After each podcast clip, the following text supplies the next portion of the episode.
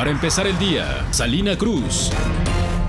Buenos días, este lunes 23 de diciembre es tiempo de la información para empezar el día. Por el retraso de la entrega de vales de desempleo equivalentes a 12.500 pesos para 2.500 personas trabajadoras del ISTE en Oaxaca, es latente un paro de labores. El director del Hospital Regional Presidente Juárez Iglesias dijo que es el que mayor concentración tiene para derechohabientes del ISTE. Reconoció la afectación que representaría para la atención a los usuarios cada año para celebrar la temporada navideña, el municipio de San Bartolo Coyotepec inauguró su expoferia de Sembrina de Barro Negro 2019, que se lleva a cabo del 21 al 5 de enero del 2020. La expoferia está centro del Parque Municipal de 9 a 8 de la noche.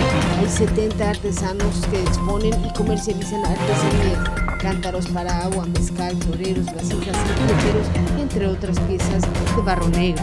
Solo 123 de los 628 senadores y diputados federales que integran la 64 legislatura han transparentado en la plataforma 3 información sobre situación patrimonial, conflictos de intereses y pago de impuestos.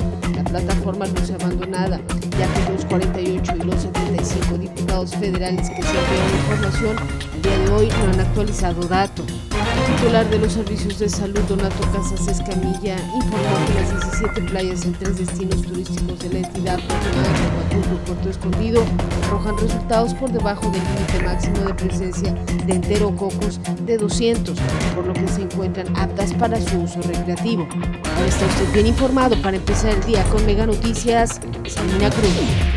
Para empezar el día, Salina Cruz.